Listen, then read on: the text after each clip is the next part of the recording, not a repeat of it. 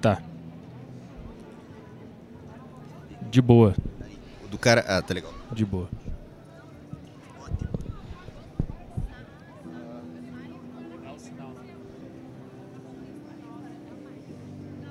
Posso ser entrevistado? Posso soltar? Ah, ah.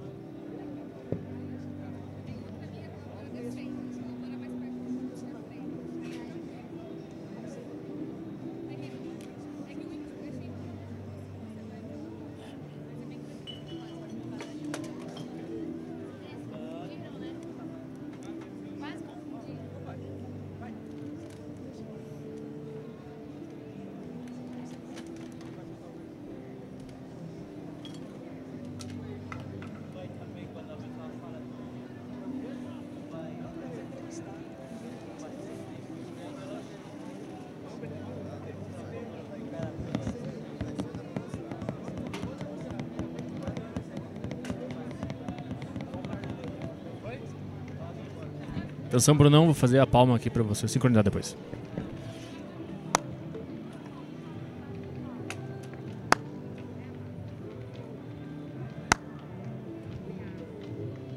Estamos no ar com mais um A Deriva, ao vivo aqui na Avenida Paulista, onde pessoas vêm caminhar para esquecer da péssima vida que a gente vive aqui nessa cidade. É, avisos de hoje. Ah, esqueci. Eu sou Arthur Petri, atrás da câmera está o Caio Delaca. Hoje sem microfone, você não vai ver a carinha dele, pois estamos com uma estrutura improvisada aqui. É, você pode resgatar o emblema desse episódio lá no flowpodcast.com.br barra resgatar. O nosso código do nosso emblema desse episódio especial é na rua. Você pode resgatar lá para ter no- na sua conta do flowpodcast.com.br, tá bem? Na rua, o código do emblema. É, eu acho que é isso aí, cara. Eu esqueci de alguma coisa? Não faço a menor ideia. Esqueci de alguma coisa? Não, né? É isso aí. Vamos para o nosso primeiro convidado desse segundo episódio da Deriva na Rua. Pode chegar aí, o grande Miguel Angel. Angel. Angel. Orienta aqui ele para botar as paradinhas. O cara já tá aqui, ele tá já meia hora esperando para ser entrevistado aqui. A gente tá há um, há um tempão esperando para entrevistar ele. Tem ali Bad Religion, ACDC. Só o microfone eu pedi pra você falar bem perto. Temos também antinazismo. Bom, é isso aí. Eu vou dando aquela enrolada enquanto tá tudo certo. E aí, Tudo bem? tudo bem? Tudo bem. Miguel Angel. Angel. Ah, é, que só o nome, Anjo, cara, propaganda enganosa. Da onde tu é? Eu sou libanês criado na Argentina, Libanês, criado na Argentina? moro aqui há 42 anos, sou nacionalizado brasileiro. Uhum. Para quem não gostar, sou corintiano. Ah, é? Ninguém é perfeito. E na Argentina tu era algum time? Não, eu sempre fui do povo, populista. Não populista, mas eu gostava do povo, né? Então, eu gosto de, da força, da energia do povo de Boca Juniors. Boca Juniors? positivo. E aqui gosto da filosofia da união corintiana. Porque aham. Corinthians, muita gente não sabe, mas tem os três mosqueteiros, que significa união, irmandade, Uhum. a âncora, fidelidade, né? Uhum. Uhum. Então tem uma simbologia para mim ser corintiano. Hum, legal. Não sou louco, mas gosto de. de E co- como é que a tua, fami a tua família é do Líbano? é, meu pai, meu pai, quando eu tinha 10 anos de idade, saiu de Líbano, Beirute, desceu para Espanha, de Espanha desceu para Sudamérica. Ele trabalhava na área de topografia. Uhum. Então ficou um tempo trabalhando nos jacimentos petrolíferos de Venezuela, quando ainda era, não era tão perturbada politicamente Venezuela. Mas ele saiu porque ele quis ou por causa de confusão? Não, ele saiu porque realmente ele queria paz. Minha irmã nessa época ficou com, com minha madrasta, que não era minha mãe, né? Aham. E eu saí com ele. Mas foi por causa da guerra? É, ele é, saiu por isso, porque tem- conseguiu sair, né? Aham. E por que escolheu a Argentina? Porque assim, primeiro foi Espanha, Espanha desceu para Sudamérica, Venezuela, porque ele era topógrafo, Sim. Uhum. jacimentos petrolíferos, né? Uhum. E depois, perdão, e aí depois pintou um contrato para jacimentos petrolíferos fiscais da Argentina, Uhum. para trabalhar, tra- trabalhar na topografia. Entendi. E E aí, aí a, eu me criei até os 19, 20 anos. e a tua família ficou lá e tu veio pra cá? É, eu vim, meu pai desencarnou, eu fiquei solteiro de pai Uhum. e falei, vou passear em Brasil. Aí- passear. Vem passear. Nessa época eu estava estudando para fisioterapia, antropologia, sociologia. Uhum. Aí vim passear, gostei de Brasil, fui embora. Quando me formei, voltei para cá. Aí fiz minha vida profissional aqui, conheci uma grande mulher, uma gaúcha, foi minha, minha Gaúcha? família. Eu sou lá de Porto Alegre. Então, minha ex-mulher é de Santa Maria, onde está aquela Sim. história da. Boate Kiss, que, que bom que juzgaram. Não sei se vão ficar esse tempo preso, mas mereciam ter uma, E um como, castigo, né? como é que vocês se conheceram, tu e a tua mulher?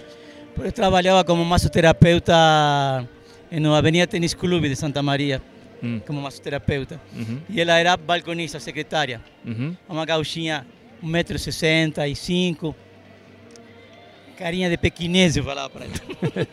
Aí foi, o- se se conheceu, namorou e se casou. Mas tu tava lá, em Santa Maria? É, fui trabalhar lá. Ah, tu foi trabalhar lá, conheceu ela lá na... No clube, a Avenida Tênis Clube de Santa Maria. E aí vocês se casaram? Casaram, tudo. Ficaram quanto tempo ainda estão juntos? Não, a gente teve um tempo bom, mas depois, por certos problemas pessoais, a gente se separou, mas ficamos muito amigos. Uma grande mulher. Uhum. Espero que tenha um bom companheiro, que ela respeite, que goste dela. Então tu nasceu na Argentina... Não, em Beirute. Tu nasceu em Beirute? Beirute. Com Não. 10 anos que meu pai saiu para a Espanha Ah, e foi tá. descendo. O que eu tinha entendido é que a tua família tinha vindo pra Argentina e tu nasceu na Argentina. Tu, tu, tu tava junto nessas viagens todas. Claro, claro. Ah, entendi. E tu lembra como o é meu que... pai tirou Ah, minha vida com 10 anos para eu poder crescer. entendi. E tu lembra da, da a sensação que tu tinha quando criança mudando tanto de lugar assim? É, é, até tem muito a ver com isso aí. Eu estava na deriva, né? Uhum. Porque para estudar, ficava um tempo estudando.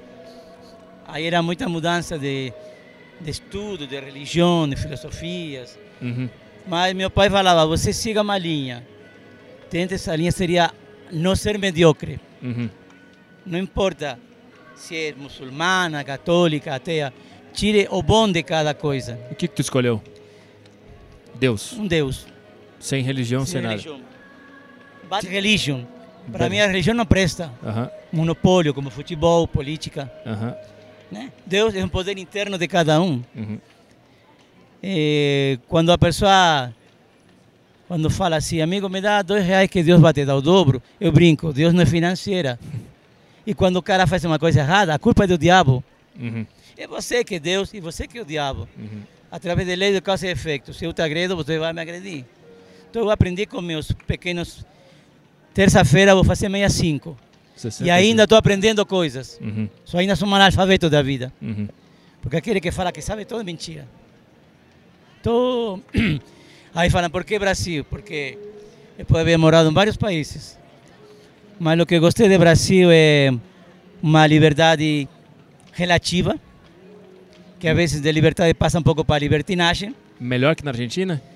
Olha, a Argentina é um país que tem educação, tem cultura, é bom, mas tem alguma coisa assim que não me agradou, que era um pouco, o, teoricamente, eles são o DNA da Europa, Hum, porque eles agem entendi. que são europeus. Tu tem o, o, o símbolo do nazismo com a faixa no meio. Lá, lá tem bastante. É, Extrema não a direita? favor- não a favor. Sim, sim, mas lá na Argentina eu já ouvi falar que tem muito movimento, né? Bariloche Hum. foi criado através dos nazistas. Hum. Todo o comércio de Bariloche é fe- feito com grana da SS. Hum. Tem um, é, um, um Cerro Otto, que é um restaurante que é giratório, era de um grande assassino da SS que foi com capital, fez esse restaurante que é giratório. Se tu vai para Bariloche, tu vai ver que a, a fisionomia, essa estrutura é uma Suíça germânica. Entendi. Ou seja, lá é um reduto nazista. Aham. Tal é assim quando você vai querer botar um comércio, é muito fechado.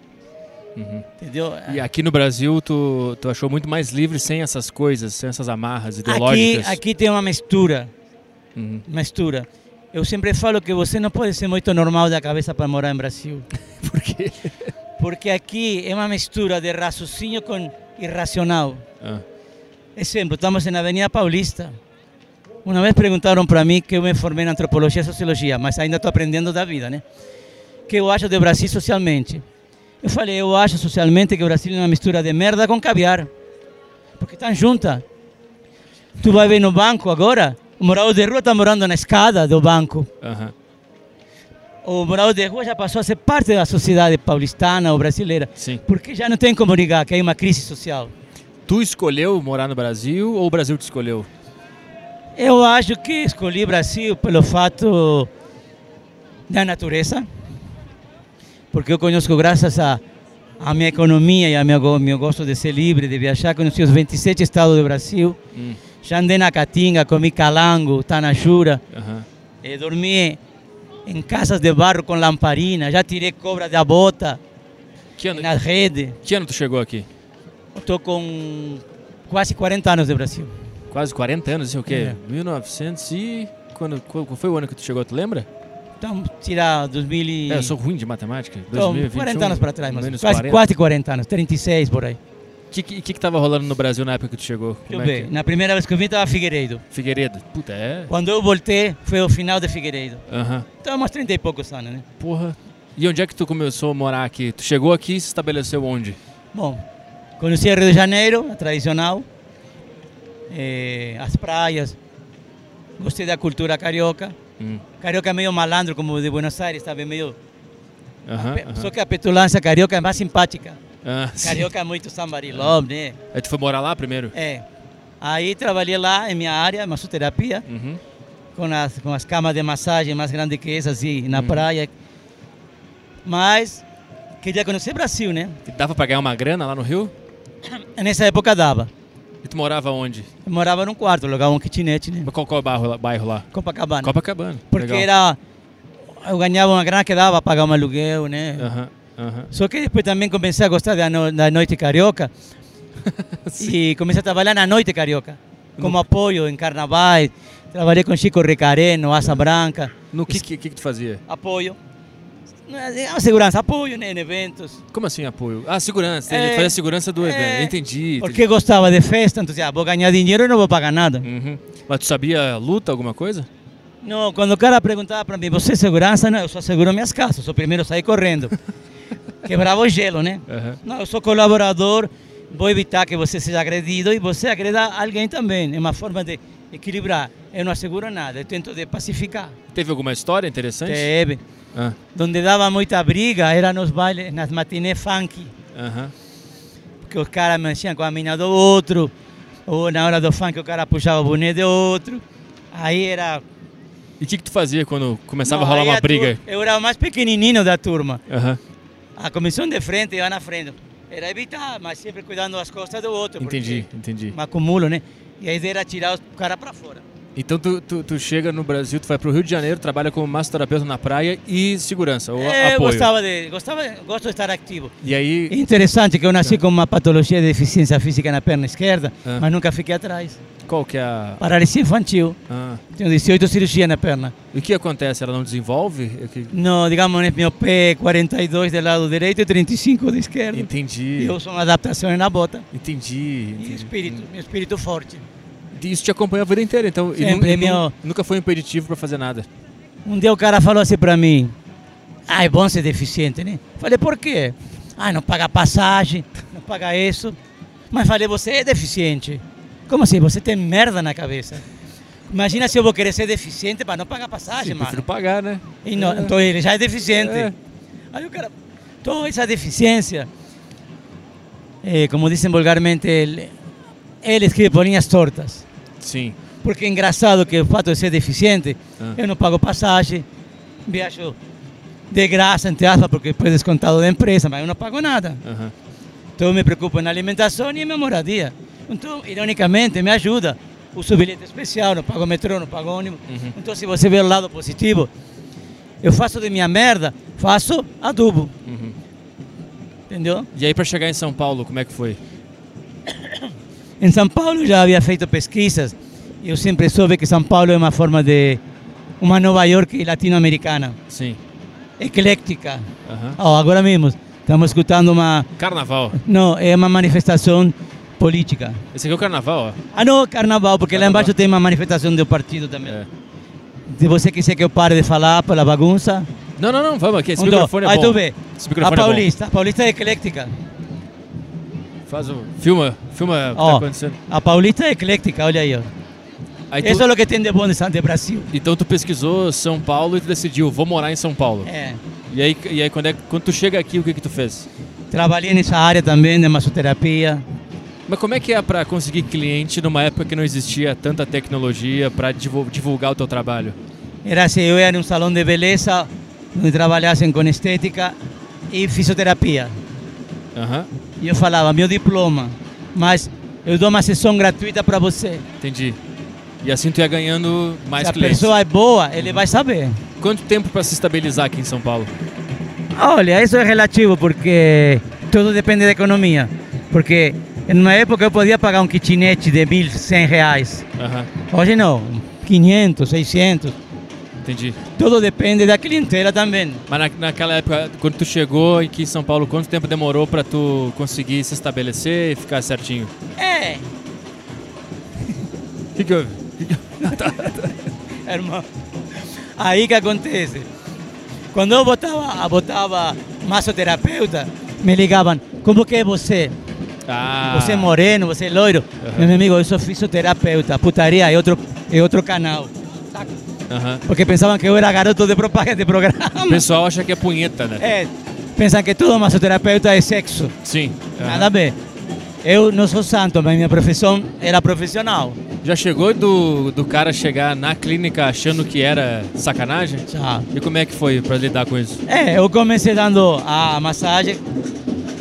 Aí o cara falou pra mim, dá pra você me dar a massagem nos glúteos? Pois não, tem. Tem, tem. Mas uma parte, uma, uma parte, né? Aham. Aí é mais circulatória, mais a, as estrias. Aham. Mas o cara queria outra coisa. Ele criou o dedo. Ele, Falei, meu amigo, eu não vou te cobrar nada, pode ir embora. mas ele falou, eu quero que tu enfie o dedo? Ele queria pagar mais. Ah, é? Falei, cara, eu era mais novo, né? Caralho. Falei, não, eu sou profissional. Se você fosse uma mulher, a mesma coisa. Aham. Eu sou, você para mim é um pedaço de massa que estou amassando. É uma profissão. E o, e o é, movimento punk que tu faz parte? É, eu sou, eu me autodenomino anarcopunk. Anarcopunk. Anarcopunk porque eu não boto fogo numa banca de jornal. Entendeu? Uhum. Eu meto pau nos black, black, black, Black bloc, Blocks? porque somos covardes que se tapam no rosto para tocar fogo, quebrar. Aqui, a rosto limpo. Se eu tenho que falar, Bolsonaro, você é um calhorda, falo de cara limpa. Lula, você é um mala, um 71 do PT, falo na cara limpa. Qual, qual- qual é a visão do anarcopunk? É sem governo? É, a ideia do anarcopunk é você não ser sometido a nenhum poder, nem ditatorial, nem democrático. Ditadura branca, de caneta. Porque Sim. eles têm a caneta para se aumentar o salário. Eu vou completar 65. Agora tem um deputado que quer tirar o estatuto de idoso e beneficiar os planos de saúde para encarecer mais. Uhum. Aí, você botou o cara lá para ajudar e o cara vai lascar o idoso. Então isso é anarquismo. Anarquismo racional. Não é chutar o balde. Chuta o balde, mas sai vai botar outro balde. Quando é que tu descobriu isso e entrou nesse movimento? Uns 14, 15 anos de idade. Comecei a pesquisar. Tu eh, pesquisou onde? Quem te apresentou essas, Então, eu essas pesquisei. Eu não ia por boca de, de, de outro. livros? É. Qual, qual, qual o livro que te introduziu essas Ah, ideias? É, o livro O que é o anarquismo, Aham, que aí explica a base filosófica, aham. que não tem nada a ver com esse anarquismo de merda que tem hoje. O cara vai comprar uma camiseta com A de anarquismo e é uma barra pesada, porque para você ser anarquismo tem que ter um porquê você é anarquista. Por que você é ateu? Ateu das, das religiões, mas eu respeito. Bota mais pertinho aqui o, o micro. Aí. Eu sou ateu das religiões, mas não dos. Tu acredita Tá aí, em Deus? Tá aí. Aham, Tá aí. Tal é assim que Gadu, grande arquiteto do universo, sim. a denominação maçônica, Hum. onde está o diabo aí? Nada a ver. Tu acha que o jovem desvirtua um pouco o movimento anarquista? Desvirtua, porque virou, virou modinha. Aham. Porque agora é fácil ser anarquista. Agora é fácil ser revolucionário, porque estamos em uma teórica democracia que ainda falta muito para amadurecer. Uhum. Estamos em uma liberdade moderada. Mas para ser democracia é um bom salário, o que eu vou falar todo mundo sabe. Um bom salário, uma boa moradia, uma boa, uma boa saúde, uns bons políticos que gostem de você, de mim. Mas no anarquismo é, existe essa ideia de existir políticos ou é zero? Não vai ter político, a gente se resolve e se cuida. Não, o anarquismo não é contra o poder. Ah, Todo mundo necessita um guia. Se o cara é um político que me representa e me dá meus direitos, hum, mas sem tirar minha sangue, sem me usar como a polícia, eu respeito a polícia militar porque eu pago imposto para ela me proteger, certo? Uhum. Ele é meu funcionário, cuida da minha segurança. Mas se eu vejo que o cara está abusando da farda, para mim já é um nazista, Aham. já é um fascista. Eu tenho amigos PMs. Um dia me encontrei com um amigo Juscelino, PM, fardado, me deu um abraço, os caras, peraí. Perdão, atrás dessa farda existe um amigo chamado Juscelino, é meu amigo. Ele é um funcionário da segurança, mas eu conheço ele como pessoa, com farda e sem farda. Uhum. Tem PMs que presta, tem cidadão que não presta e vice-versa. Não vamos generalizar. Tipo assim, um negro me roubou, um branco me roubou. Não, os negros, os brancos. Uhum. Então, o problema de pluralizar, pluralizar, pluralizar como generalizar. Me conozca primeiro. Ah, deve ser do demônio. O demônio anda com uma cagra- gravata, terno e uma Bíblia na mão de repente. E te cobra 10%, 30%, 50%. Ofrenda dessa, ofrenda de outra. Entendeu? O Sim. diabo também pode usar gravata e terno e andar com uma Bíblia na mão. O Alcorão é um, livro também que tem muita paz. Só que esses ignorantes de Estado Islâmicos usaram erradamente o Alcorão. A Bíblia também é usada erradamente por os que querem mamar a Bíblia. Uhum. Então o problema é generalizar. Me conozca, não me julgue pela aparência. Aqui no Brasil, eh, tu faz parte de um grupo de anarquistas ou é só tu sozinho? Olha, é, ah, pela minha idade, somos poucos, mas eh, no bairro da Liberdade temos anarquistas, anarcopunk, uns emos, uns góticos. Uhum. Eu me dou com todo mundo. E na, na- na época da juventude rolava muita briga com, com os nazistas? Não sei se os skinheads também estão Então, nessa. antigamente, na galeria do rock, toda sexta-feira, se juntavam os punk, os careca nacionalistas, Aham. os skinhead, que são diferentes, nacionalistas, a, a punk hay uma diferença, né? Eh, os góticos. Só que quebra- quebrava pau, por que quebrava pau? porque os, os, os, os, os, digamos, os carecas nacionalistas, os nazistas, eles criavam briga. Porque eles são valentes, sete, oito juntos. Mas um sozinho não vale nada. Hum. E eles sempre iam em cima dos góticos, dos emo, que são mais passivos. Então nós roqueiros, mais pesados. Pô, vai bater, vai bater num emo, num gótico, que são mais da paz. Tu se entendeu? envolveu já em alguma briga? Já, já. Quebrou pau. Eh, antigamente já teve morte aí na galeria do rock. Já, E tu, tu viu o cara morrendo? Eu não vi, nessa época não estava, mas já teve. Uma amiga minha que ela é skatista, chilena, nada contra, ela é gay. Com, com skate, foi em cima e meteu a cabeça de um, de uma- de um nazista, de, Aham. De de um careca nacionalista. Cria- criava briga. Hoje não, hoje lamentavelmente a galeria Paul- eh, do rock, por uma questão comercial, o cara está alugando Sim, para claro. skatista, africano, chinês, ele quer aluguel. Claro, claro. Já não é mais aquela galeria do rock, sabe? E o que, que tu faz hoje? Hoje eu sou, como falou um presidente vagabundo, sou aposentado. Depositado. Tá vivendo Fernando de- Henrique falou que. que era vagabundo? E ele é sociólogo, é? Imagina, se um sociólogo fala que eu sou vagabundo, E o que, que, que tu faz durante a tua semana? vagabundo!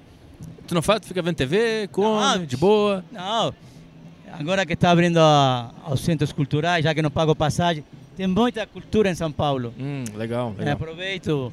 E a tua é, família tá aqui em São Paulo também? Não, minha família sou eu, ele e minha família que me respeita, Ah. quem respeito. Mas tua Os família... cachorros, eu adoro cachorro. Cachorro é bom, né? Eu Cachorro sou, é legal. eu sou um vira-lata. Mas a tua família de sangue tem contato ainda? Não, lamentavelmente não. Por quê? Porque a minha irmã cresceu e virou de ultradireita. Ah, é mesmo?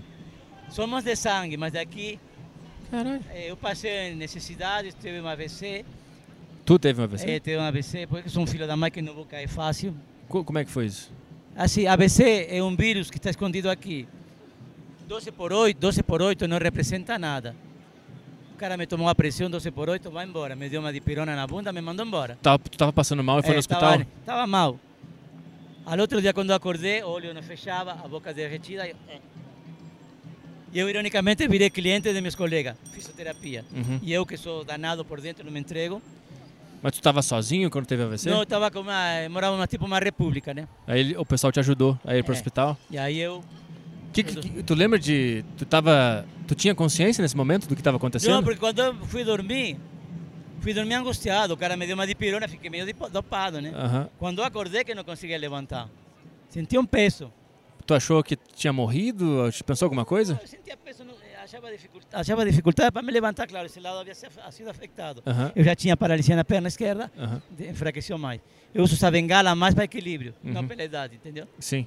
Aí tu chegou no hospital com AVC e tu lembra Ah, é. do que aconteceu a partir dali? É, aí eu fiquei puto da cara, porque foi por culpa de uma discussão de um bunda mole que, Que não quis que eu cuidar, né? administrava, administrava na, na República. E eu falei, dois dias vamos ficar sem dinheiro, daqui a dois dias fazemos o poço. Aí o cara chegou, ah, você é o administrador, que eu pago essa pá, pá, pá. Falei, meu amigo, vai embora amanhã. Aí fui dormir nervoso. Uhum. Aí que vem essa angústia, meia-noite, uma hora, fui para o médico com meu amigo. E quanto tempo de- demorou tu se recuperar? Ah, uns dois anos quase. Dois anos. É. Tu disse que passou necessidade, foi isso? Foi. O- Como assim? É. O que aconteceu? Não quer falar?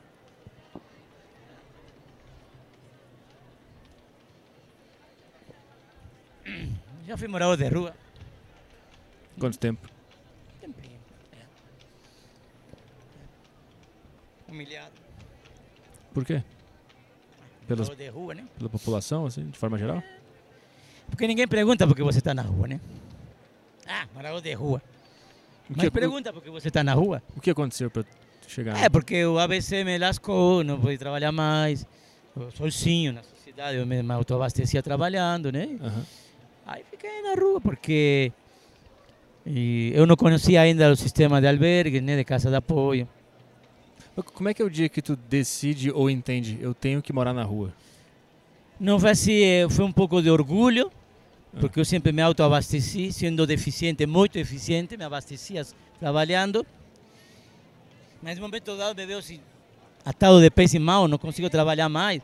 Agora, eu sou cliente do fisioterapeuta. Quando eu tirava o cara da cama, Uhum. seis meses, sete meses, eu tirava o cara da cama. Deu ABC, um exemplo. Uhum. Então eu caí economicamente. Estrangeiro, mesmo sendo naturalizado, eu sofro ainda xenofobia. Uhum. Ah, você é gringo. Eu não sou gringo, sou filho de um, de um poderoso chamado Deus, como você. A fome não tem nacionalidade, não tem cor de pele. Igualdade, todo mundo é uma caveira por dentro. Estômago não tem nacionalidade, Mas chegou um dia que tu não tinha mais dinheiro pra pagar aluguel e teve Nada. que sair. nada. E para onde que tu vai quando tu não tem mais onde morar? O primeiro lugar que eu conheci foi o Arsenal da Esperança, aqui Ah. no Bresen Moca. É um, que é um albergue? É um albergue que parece um bairro. Ah. Agradeço muito. Aí fiquei um tempo lá. eh, não era, ainda não se recebia o benefício como aposentado por invalidez. Dormia, comia, mas minha mente. Uhum. Aí conheci um projeto cultural chamado Revista OCAS Organização Civil de Ação Social. Era dirigida a ex-presidiários, a moradores de rua, pessoas que queriam sair da droga. Eu vendia essa revista, digamos, a cinco. Três era meu. Com dois reais eu comprava outra revista. Uhum. Trabalhei aqui na Paulista. Tenho amigos aqui de muito tempo atrás que vendia revista. Um pipoqueiro que todo domingo me dá pipoca. É meu amigo lá embaixo. Aham. Então, isso foi me criando uma economia. Entendi. Né? Com isso eu pagava meus implementos de higiene, comprava roupa em brechó, meu sapato tem que ser novo pelo fato da perna. Mas eu... sobrevivente. Uhum. O único que me indigna é que ainda é, existe a discriminação, xenofobia. É, Mas, é, Eu sou atacado ainda como Co- com xenofobia. Você é estrangeiro. Porra, mano. mas onde que te falam isso? É na- é mesmo dentro do albergue, sabe? Se os caras, você está comendo minha comida, você é gringo. É mesmo. Peraí, tem tantos brasileiros roubando, trabalhando, sobrevivendo em outros países, Uhum. entendeu? Estados Unidos, o Exército de Salvação não tem albergue para imigrantes também? Uhum. Quantos brasileiros não tem lá também comendo de graça, como eles dizem? Uhum. Quem paga minha comida é você, o imposto. É, porque essa comida que eu como é descontada do imposto. O paulistano está pagando meu alimento, Uhum. do povo que está sustentando. A prefeitura é uma forma de chegar esse dinheiro para os albergues, casa de apoio. Entendeu? Mas mesmo assim tem albergues que te discrimina. Você é um número. Você é albergado, a vezes você vai, vai dormir. São os companheiros ou são os, os- os Funcionários, diretores, A funcionários? vezes funcionários, a vezes companheiros, entre aspas. Qual foi a, a história dessas que mais te machucou? que me machucou foi um pouco dos albergues, porque cada cabeça é uma condena, cada cabeça é um universo. E eu chegar lá na boa e o cara, qual é, mano? Porque tu era argentino. Esse era, esse era estrangeiro. Ele falava, meu filho, eu sou libanês, mas mesmo assim sou filho de Deus, teu Deus que não vê teu estômago igual ao meu. E, e hoje tu tá no albergue ainda ou tem o teu lugarzinho? Não, agora eu estou, mas é, como se chama? É, casa de idosos, né? Ah, entendi. Tá na casa de idosos. É, idosos. Como, como é que é lá o dia a dia? É, são 120 velhos rabugentos. e 20 mulheres. Não é a perfeição, Ah, mas é, é, a arca de Noé. Porque eu falo isso aqui, a arca de Noé tem velho de todas as raças, de tipo, sou um. É, não é perfeito, tem um velho que enche a cara, vira valente, que bate no outro velho também. Ah, tem confusão lá? Claro, somos seres humanos. Então tu, tu, tu dorme lá, sai. É, da- em realidade, aí você pode pegar as quatro alimentações, dorme, se higieniza, mas você vai mais pela, pela dormida, a higiene, entendi. e está livre. Ah, legal, legal. Mas é uma legal. coisa que eu queria falar, Diga. para ocupar o tempo de vocês. Fora meus problemas, eu estou, não sofrendo, mas me incomodando com essa... Pô, está na deriva, é na rua. Hum. Deriva política, deriva religiosa. Ninguém sabe o que vai acontecer. Uhum. 35 partidos políticos, um monte de igrejas. O povo está na deriva socialmente. Eu sei o que eu quero para mim, mas não vou obrigar que você faça o que eu faço. Mas estamos em uma democracia que ainda que tem, tem que ser muito amadurecida. Sim. Mas eu falaria para o povo que me acolheu, aquele que me acolheu, que me ajuda, e aquele que ainda não sabe o que votar, não vote com estômago. Uhum. Esos 400 reais é compra de voto. É Hum. compra de voto. Então, não vote pelos 400. Vote porque te dê uma saúde. O que eu vou falar, ninguém vai, não inventei mais. Vote para um bom salário, não mínimo, um salário. Saúde, moradia. Não vote quem vai pagar. Não vá assim com o título de eleitor 50, 100, 200, 200. Uhum. Eu vou contar uma história rapidinha. Em Paraíba, eu morei na Paraíba. Conheço os 27 estados do Brasil, o continente brasileiro. Morou na Paraíba? todo o Brasil. Hum. Cássio Cunha Lima, lo que eu vi, todo mundo viu lá. Uma sacola de 200 litros com nota de 50. 50, 50, um vale, um vale lanche. Dando pro povo. E ele virou senador. Hum, entendi, entendi, entendi. E eu vi, e o jornalismo da Paraíba filmou isso. Hum, Não entendi. estou mentindo. Saquei. Então, atualmente, tem muita gente, opa, para quem vou dar meu voto? Daqui, Uhum. vote aqui. Porque esse país é o melhor país do mundo. Em que sentido? Temos a melhor natureza, que um fascista chamado Bolsonaro está queimando a Amazônia. Uhum. Aquele Morán não tem nada a ver com a natureza. Ele só vota militares em- secretarias de meio ambiente. Entendeu? Uhum. Ele está fazendo um governo militarizado, agora quer botar Braga Neto de vice-presidente para a futura eleição. Eu passei uma ditadura leve, uma ditadura mais ou menos na Argentina, uma ditadura... E o cara, Eduardo Bolsonaro, fala tem que voltar a cinco. Será que ele sabe o que levar choque nos testículos e se afundado na água? Submarino. Uhum. Ele nasceu com, com a bandeja de ouro. Então, sinceramente, eu pediria para meus irmãos de coração... Aqui. Boa. Brig- Obrigado pela mensagem. Obrigado. Valeu, obrigado pela participação e parabéns pela história. E com todo respeito, sai fora, safado. Valeu, obrigado. Esse foi o Miguel Angel. Obrigado pela participação. Pode botar ali na, em cima ali, o fone também. Pode deixar o, o fonezinho. Pode botar ali em cima ali que tá de boa. Obrigado. Tem mais gente aí? Tem mais gente na, na fila ou não? Tem mais gente na fila ou não? Gente, e tem muita gente, senão a gente não vai conseguir entrevistar todo mundo. Então vamos. Vamos mais. É, passa um álcoolzitos. Que? Tem o Vitor Clay aqui? É o Vitor Clay? Vem, Vitor. Como é que é a música do Vitor Clay? Sol, como é que é o sol? Sol. O sol. Vê se não esquece. Esse é o Aderiva Podcast ao vivo na Avenida. Ao vivo, caralho. Aqui na Avenida Paulista, passando o álcool gel, porque o Omicron tá aí. Né? O Omicron tá aí. Vamos passar um. Não, já não tá mais, sua preconceituosa. Já tá em todos os lugares a Omicron. Deixa eu passar aqui. É que eu preciso continuar no- com o programa. Puta merda. O programa tem que ficar no ar aqui enquanto eu passo meu álcool gel. Adriba Podcast na rua. Quem é o próximo? Qual é o nome do próximo? Tá tudo certo. Quem é? Quem? Venha. Quer? Chega aí. Tá, vai beber o álcool gel? O próximo convidado está chegando aqui. Vai meter a foneira. Tá bom aí? Tá bom o retorno aí? Tá legal? Tá tudo bem. O dele, ele tava ouvindo legal aí? Tá baixo? Vamos ver. É aqui, né? E agora? Tá melhor? Quer mais? Boa. Estamos aí, vamos lá. Tranquilo? Aí, boa. Qual é o teu nome? Eduardo. Eduardo? É Isso. de São Paulo mesmo? Sonado, sou de Curitiba. Curitiba? É. A Europa brasileira. A Europa brasileira. Atlético Curitiba. Paraná. Paraná? Putz. Na, ver- na verdade, na verdade, nascença Corinthians, mas em Curitiba, Paraná. Como assim? O pessoal é corintiano lá também? Não, não, é que eu não nasci em Curitiba, nasci no interior do Paraná. E aí eu fui Ah, pra entendi. Curitiba depois de uns 22 anos. Ah, saquei. E tu faz o que lá? Agora eu trabalhando um pouco com consultoria política, só que eu já fiz teatro lá também. Teatro é bom. Isso, é até eu tava comentando que a maioria da galera vem aqui vai falar sobre política e tudo mais. Acho legal, vamos jogar outro tema. Qual? Você assistiu, por exemplo, o LOL? O que, que é isso? do, do Se Rir Já Era, da Amazon lá, com o Tom Cavalcante, o pessoal que foi os humoristas. Não vi nada. Rapaz, aquele é muito bom. É aquele é bom? muito bom por causa que ele- eles trouxeram uma, uma dinâmica de vários tipos de humoristas diferentes, desde Diogo Defante, que eu não entendo o humor dele, mas tá em alta, pô, a galera gosta. Essa é a ideia, né? Sim, Igor Guimarães, que daí é o meu, eu perco toda vez.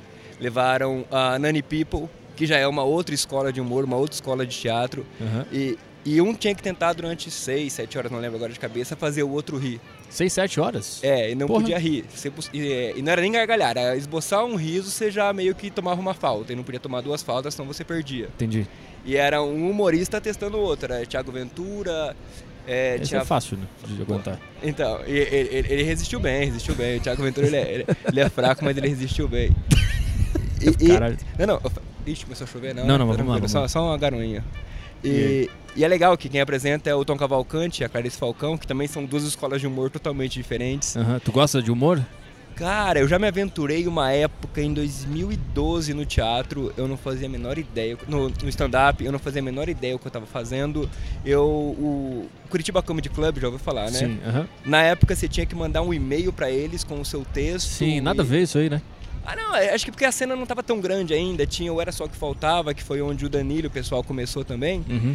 E aí eu criei um texto lá na hora, meio que mandei, e, e foi, foi funcionando, as piadas entraram, mas eu não fazia a menor ideia que tinha que ter um setup, tinha que ter um punch, tinha que ter uma construção da piada, de como você faz. Uhum. E aí eu fui lá meio que na loucura. É, não, não me senti legal fazendo, não sei se daria certo se continuasse ou não, mas eu achei legal consumir arte. Consumir essa arte do pessoal do stand-up, que depois veio os Quatro Amigos, já tava estourando o CQC, o pessoal do Pânico, que é um outro humor mais é, imitação, junto com, com o Pica-Pau Maluco, que daí vira aquela, aquela imitação louca deles. Uhum. E, e eu acho assim que. Deixa ah, pra falar sobre eleição do ano que vem. Ano que vem vai ter eleições, fala sobre política. Vamos tentar agora, final do ano, tá a pandemia acabando. Vamos falar um pouco de, de coisa que dá diversão pra galera. Mas tu se envolve muito em política? Cara, a primeira vez que eu me envolvi com política foi em 2010. Me envolvi sem querer, eu só fui trabalhar numa campanha política entregando panfleto normal. Uhum. E, e aí teve 2012, 2013, aquelas manifestações tiveram. E eu fui na loucura lá, manifestar, não sabia nem o que que eu tava falando sobre. Aí eu falei, não, calma aí. Não é assim, você tem que estudar a política, você tem que entender, você não pode só repetir, falar por falar o que tá falando. Então, aí eu fui um pouco ler sobre, e aí eu comecei a entender, e entendendo eu falei assim, é, eu acho que eu prezo muito mais hoje pelo legislativo, porque o legislativo são 513 cadeiras em que você pega e você consegue votar em quem você quer. Eu nem entendo o que, é isso. Legislativo É. seria deputado, federal, estadual, Tá. senador e vereador, e executivo, prefeito, governador e presidente. Tá, entendi. E geralmente no prefeito, governador e presidente, você vota no segundo turno em quem você menos gosta. Uhum. Então você não está votando em quem você quer, você está votando em quem você menos não quer. Uhum. Já no legislativo eu penso, ah, se você votar em um deputado, alguém que te representa, ok, ele vai ser um entre 513, mas você não está é, é, votando no ódio, votando no, ah, eu odeio Uhum. menos esse cara, então eu vou votar nele. Tu acha que tem esperança? Ah, esperança tem que ter. Porque Por quê? se. Cara, aí que eu te pergunto: se acabar a esperança, o que resta? Resta o fim. E aí no fim há alívio. Será? Aí, não vai ter mais nada. Pô, na Venezuela não tem muita esperança. Mas lá. Não. Lá não tem muito alívio também. Eu, mas porque não chegou Não, no eu fim. posso estar errado, eu posso estar totalmente errado. Não sei. Aí que tá. É, Será é- que lá não aconteceu excesso de esperança? O cara tinha tanta esperança que o modelo dele ia dar certo que ele esculhambou tudo. Porra. Por, um- não, por um lado, depen- dependendo de onde você olha, porque eu penso que assim, tanto a esquerda quanto a direita, eu não penso que são todo mundo malvadão e eles querem exterminar o outro lado. Tem gente que tá de boaça, tem gente que tá suavão. Uhum. Só que, é, porra, excesso de... Nunca pensei por esse lado, é um- é um bom ponto pra eu pensar, pra eu refletir, que agora em, sei lá, cinco minutos eu não vou conseguir. Mas é um bom ponto pra eu levar pra casa Hitler e pensar. era muito esperançoso. Porra, né? Ele tinha muita esperança. Esse é o problema. Hum, Mas Ter muita esperança. será que é esperança a palavra? Eu acho que é. Quando o cara tem muita esperança que o, o modelo dele é o certo, aí ele enlouquece. Não seria convicção, talvez?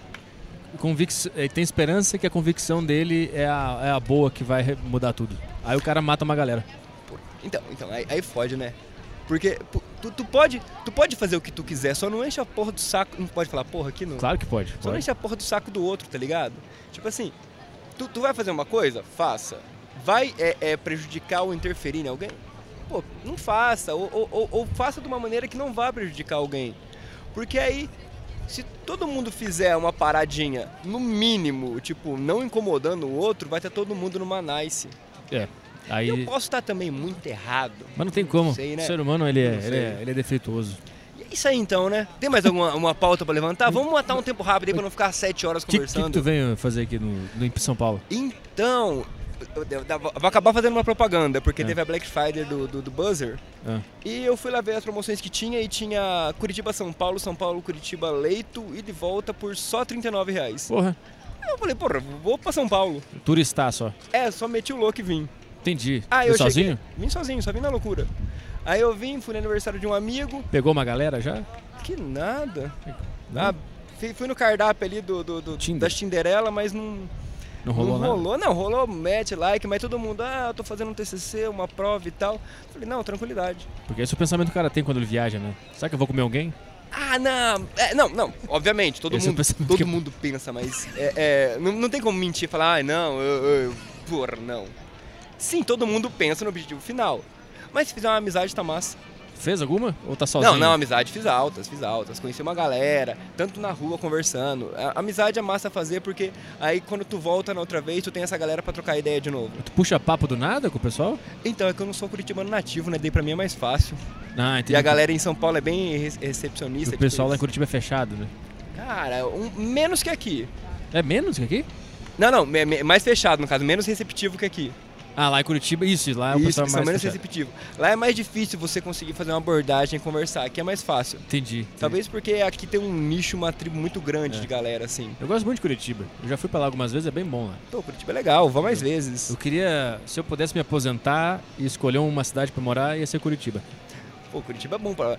É porque uma região. É, é- é um- é um- dep- depende também, que bairro você pensaria? Você não conhece muito Curitiba? Puta, não lembro de cor. O bairro bom, os bons.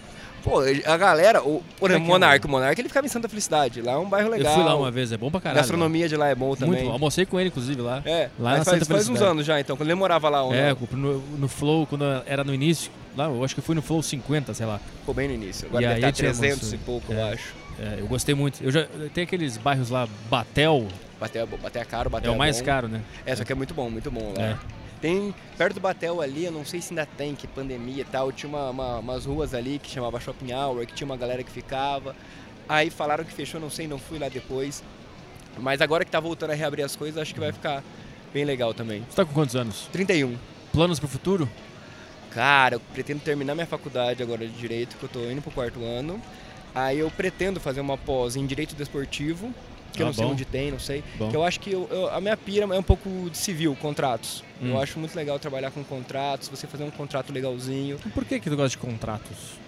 Porque eu acho que a base de tudo na vida é um, é um grande contrato moral em Caramba. que, tipo, tu vai fechar uma parada em que tu não vai ferrar ninguém, ninguém vai te ferrar e vai estar todo mundo feliz em assinar aquele contrato. Uhum. E, tipo assim. É, porque a base de você assinar um contrato é você não, você não quer rescindir um contrato quando você assina. Você não Uhum. assina pensando, putz, semana que vem vou fuder e Uhum. foda-se. Existe uma área específica pra fazer contratos e cuidar dessas partes? Tem uma matéria de civil é, é, focada em contratos. Caralho, quais, é- quais são as principais dificuldades ou empecilhos? Em questão de que tu diz? Porque isso, isso da área de trabalhar, de, de contratos. Que, o que que, por exemplo, tem um profissional de, de contratos. Vou usar esse Certo. termo aqui. Aí tu tá trabalhando. O que Aham. Tu vai fazer? Bolar um contrato para ver se Isso. quais são os elementos para tu saber que o contrato tá certinho? Quais são as principais Ah, dificuldades? tem- o que, não, que dá o- discussão? Que qual é o, o, que dá o código e a doutrina tem vários pré-requisitos. Ah. Assim, é, de cabeça eu não vou lembrar agora, porque estudando direito é, é assim. a gente pega mais o VAD na hora, olha e lembra e bacana. E no meio Só- tempo joga sinuca. E joga sinuca. É, estudante de direito sabe jogar sinuca às vezes. E aí? E, e- e eu penso assim que o, o contrato para ser legal é aquele que eu vou fechar um contrato contigo. É aquele que a gente olha um pro outro e fala, mano, tá massa isso. A gente não pensa, em, em- a gente caga pra rescisão, a gente não pensa em fazer uma rescisão porque a gente tá realmente querendo que esse contrato se cumpra. Uhum. E eu acho que isso que é o legal da coisa. Você vê que as duas partes estão, tipo, felizes em, em- em fazer uma troca de alguma coisa em que ambos vão se beneficiar com isso. Hum. Teria como viver numa sociedade sem contrato formalizado, só na palavra? Ah, antigamente tinha, né? Que antigamente. É, Era no é- revólver. É. Era no revólver. Então vamos voltar ao revólver. Chega de contrato. Faz um curso de Então, tiro. Antigamente era meio que na palavra, né? E daí, se tu não tinha palavra, era só uma vez que tu não tinha palavra, porque matavam. Então não tinha muita gente que não tinha palavra, porque estavam mortos, né? Eu acho que hoje é um pouco mais difícil, assim, que, que eu acho que não é legal matar alguém, né? É, depende do caso. É, é, é. Porra, é, é um bagulho foda de pensar, porque tem toda a questão de, de, de- da justiça e como se resolve a justiça, se tu vai é, é, matar alguém que matou e aí tu volta por olho por olho, dente por É. dente, ou se tu vai fazer uma sociedade punitivista e deixar o cara na cadeia, ou uma sociedade que quer ressocializar ele, porque eu acho que todo mundo é- é, tem como ressocializar. Eu acho que se não tem como, a pessoa não vai para presídio, vai para um hospital psiquiátrico. Hum. Porque a pessoa é maluca, não é? Não é Uhum. Ela não cometeu um erro, ela é um louco. Então, vai para o hospital psiquiátrico e ótimo. Mas eu penso assim, que se a pessoa ela, ela fez uma cagada e ela cumpriu pela cagada dela, e aí quem decide é a sociedade, aquele, aquele núcleo de pessoas, acho que bacana. Tipo, beleza, cumpriu, socializou e, putz, fez cagada de novo. A vida, né, mano? Quem nunca errou mais de uma vez, porra?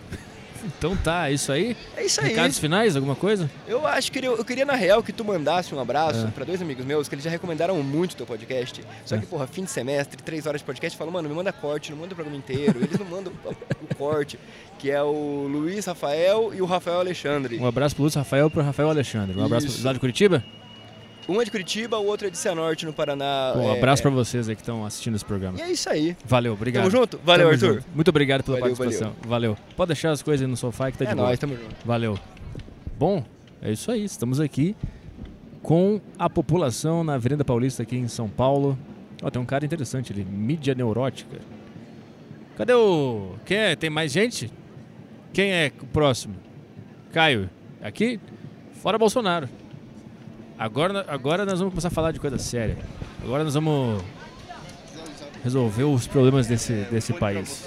Do, nem sei o que eu tô falando, cara. também, mas é. Botar Lula e Bolsonaro.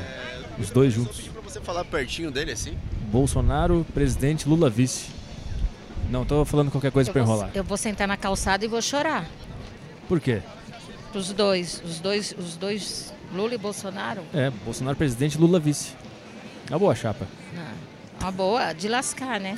Qual o teu nome? Marlene. É de São Paulo mesmo? Mogi das Cruzes. Mogi das perto. Cruzes. Uhum. Tá aqui em São Paulo a passeio? Com meus filhos aqui que. Eles quiseram vir pra São Paulo e tu Não, a minha filha mora aqui no, na Liberdade. vem? Vem visitar. É, nós viemos hoje aqui é aniversário da Paulista e viemos. Ah, hoje é aniversário da Paulista? É, no ani- Tô sabendo aniversário. legal. Eu tô sabendo bem das coisas. Hoje, hoje é aniversário da Avenida Paulista Não. eu, eu não sabia. Não, eu, tam- eu não sabia, fiquei sabendo hoje. Isso que é, né? E, Tô acreditando. e o adesivo fora Bolsonaro? É porque é fora Bolsonaro. Vocês vieram protestar ou foi caíram no- Não, no meio? caiu, eu não costumo usar, não, mas Hum. nada assim, mas Bolsonaro merece. Fora Bolsonaro. Que- Mas, Ah, mas não vai acontecer isso. Então que 2022 s- chegue logo. Pra ele ganhar mais rápido? Tô brincando. Pra ele sair da, de cena. tô brincando, tô brincando. O que que tu faz da vida? Sou professora. De História. história? História, é. Profe- Aposentada, porém continuo Ah. ativa.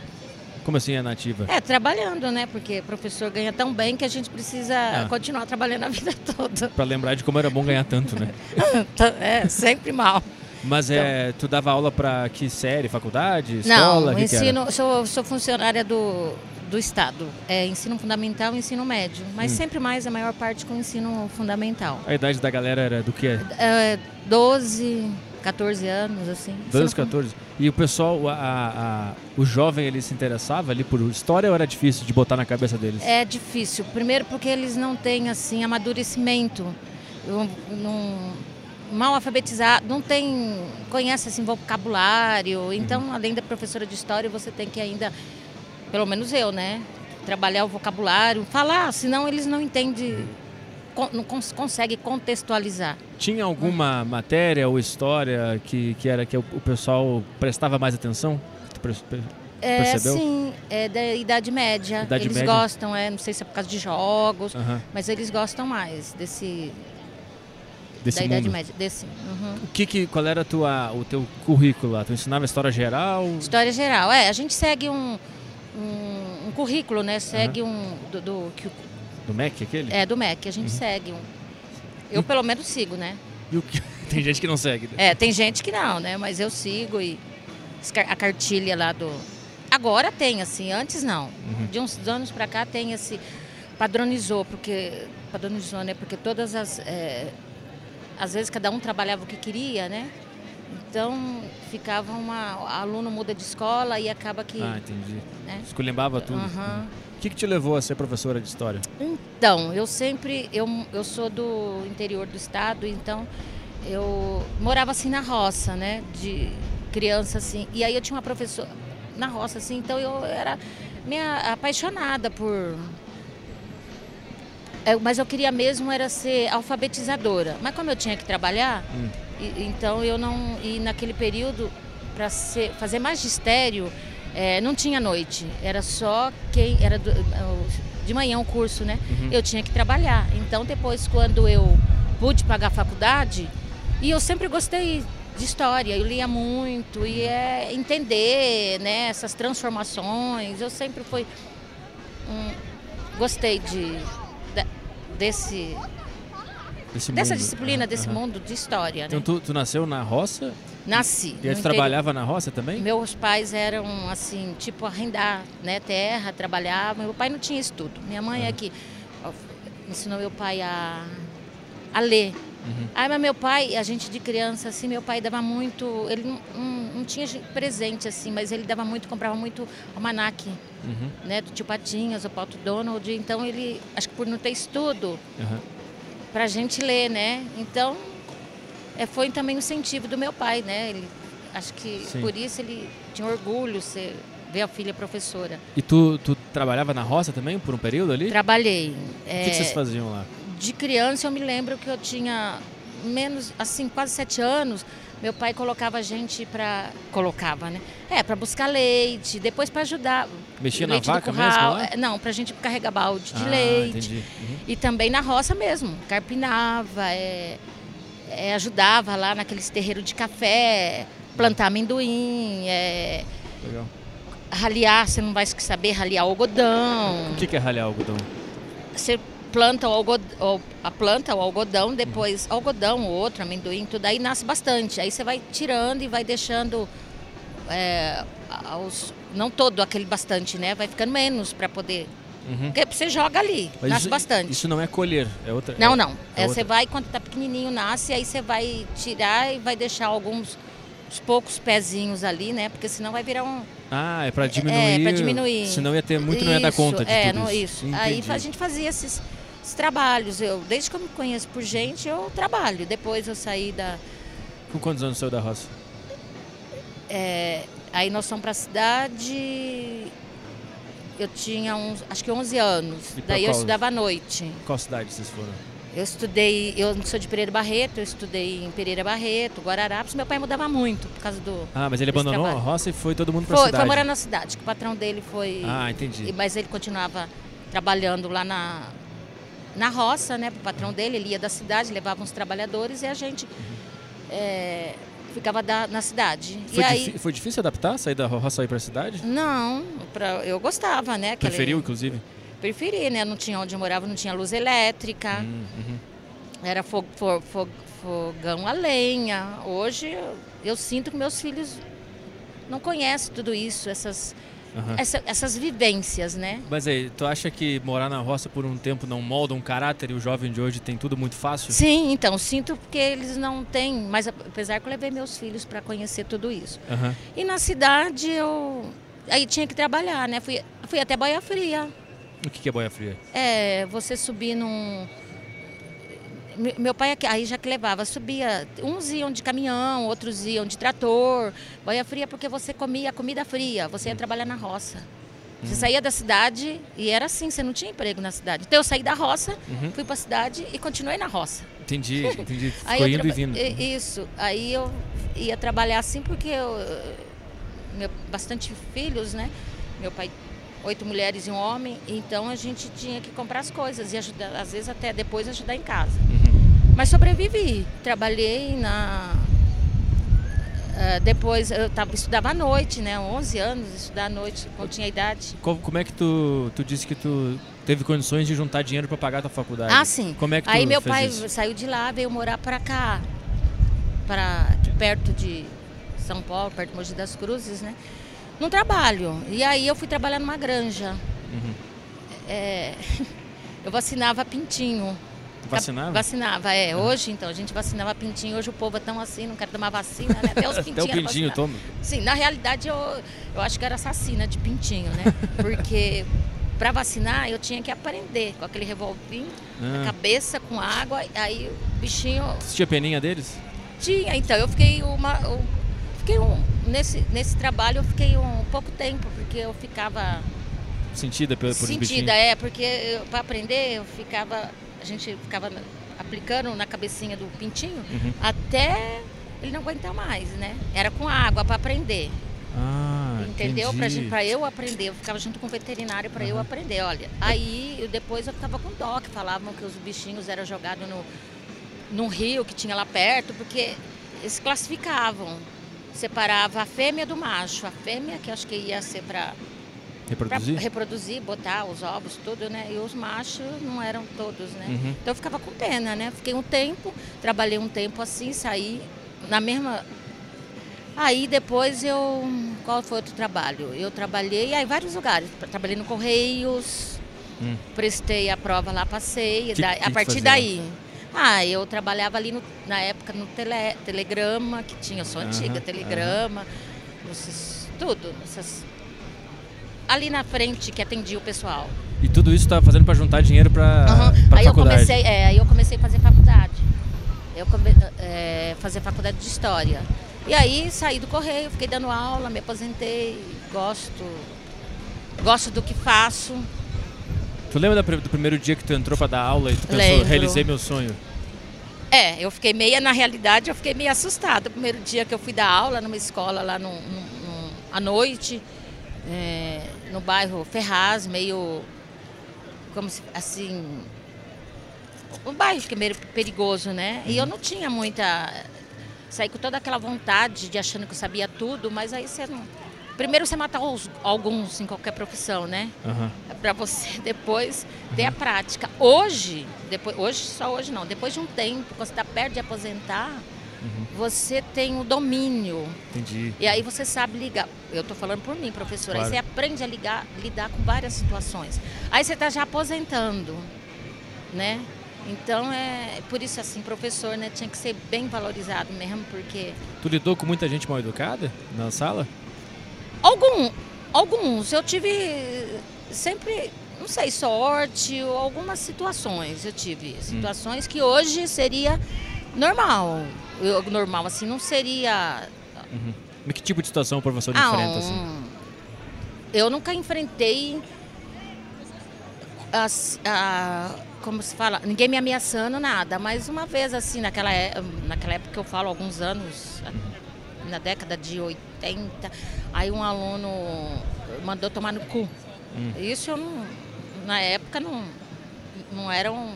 Hoje a gente ouve, a gente Claro. aprende a lidar com essas situações. Hoje eu daria uma outra resposta, pela minha pe- peri- experiência. E qual foi a tua resposta nesse dia? Eu achei ruim, fiquei brava, aí reuniu a direção, ele foi expulso, fiz boletim de ocorrência, Ah, né? Então, é, hoje já não. Hoje, eu, por isso que eu tô falando, com o tempo a gente aprende a ter tarimba. Uhum. Hoje, Hoje tu eu- teria feito o quê? Eu, eu acho que ia falar, eu ia dar uma resposta assim pra ele, olha pra mim, eu sou sua mãe? Não, não sou, sou sua parente? Né, Eu não sei, coisa assim, né? Às vezes eu tenho uma. Depende da situação, do, da- da- do aluno, Uhum. de que série. Aí você fala algumas coisas. Por exemplo, hoje eu falo, quando o aluno começa rodar caderno, que às vezes eles fazem assim aquele furo. E aí, ficam assim? É. Aí eu, às vezes depende, eu chego perto, eu falo baixo, ou às vezes eu falo para todo. Pega o seu dedo, coloca em qualquer buraco do seu corpo e, roda que você vai ter. Gira. Eu fazia isso. Então, fazia. Eu pegava o caderno e ficava tentando equilibrar. Então, é, então. Aí algumas situações que hoje você aprende a sair sem passar estresse. É que jovem é muito inquieto, né? É difícil Isso. botar ele parado ali numa cadeira, vai ficar Isso. prestando atenção. É muita energia acumulada Isso. ali. Mas eu eu consegui meu ob- objetivo, aposentei, é, continuo ainda porque eu gosto e eu tenho um filho ainda, um mais novo para se formar. Meus filhos se formaram. Uhum. Um, um mais novo faz medici, é estudante de medicina, olha. Legal. legal. As outros, os outros filhos também já concluíram, então eu me sinto uma vencedora. Tá feliz com tudo? Estou feliz com tudo. Sobrevivente de, do Covid também. também. Eu também, eu Então, também? Aham. Então, é, sou sobrevivente. Parou de sentir as coisas? Ou tu foi, tu foi grave, teu caso? Eu só parei de sentir o cheiro e gosto. Não, eu tive. Eu tive. Tinha calafrio que eu não conseguiria, conseguia segurar um copo Ah, com água assim. Foi internada? Não, eu não eu tive. O meu pulmão foi mais de 60% infectado. Hum. Porém, eu não tive falta de ar. Eu também não O- tive. É, os mé- ah, o médico, depois que eu fui, ou a médica falou, não sei se é, né? Que talvez por eu fazer assim, praticar academia, Aham, fazer essas saudável. atividades físicas, talvez meu pulmão. Uhum.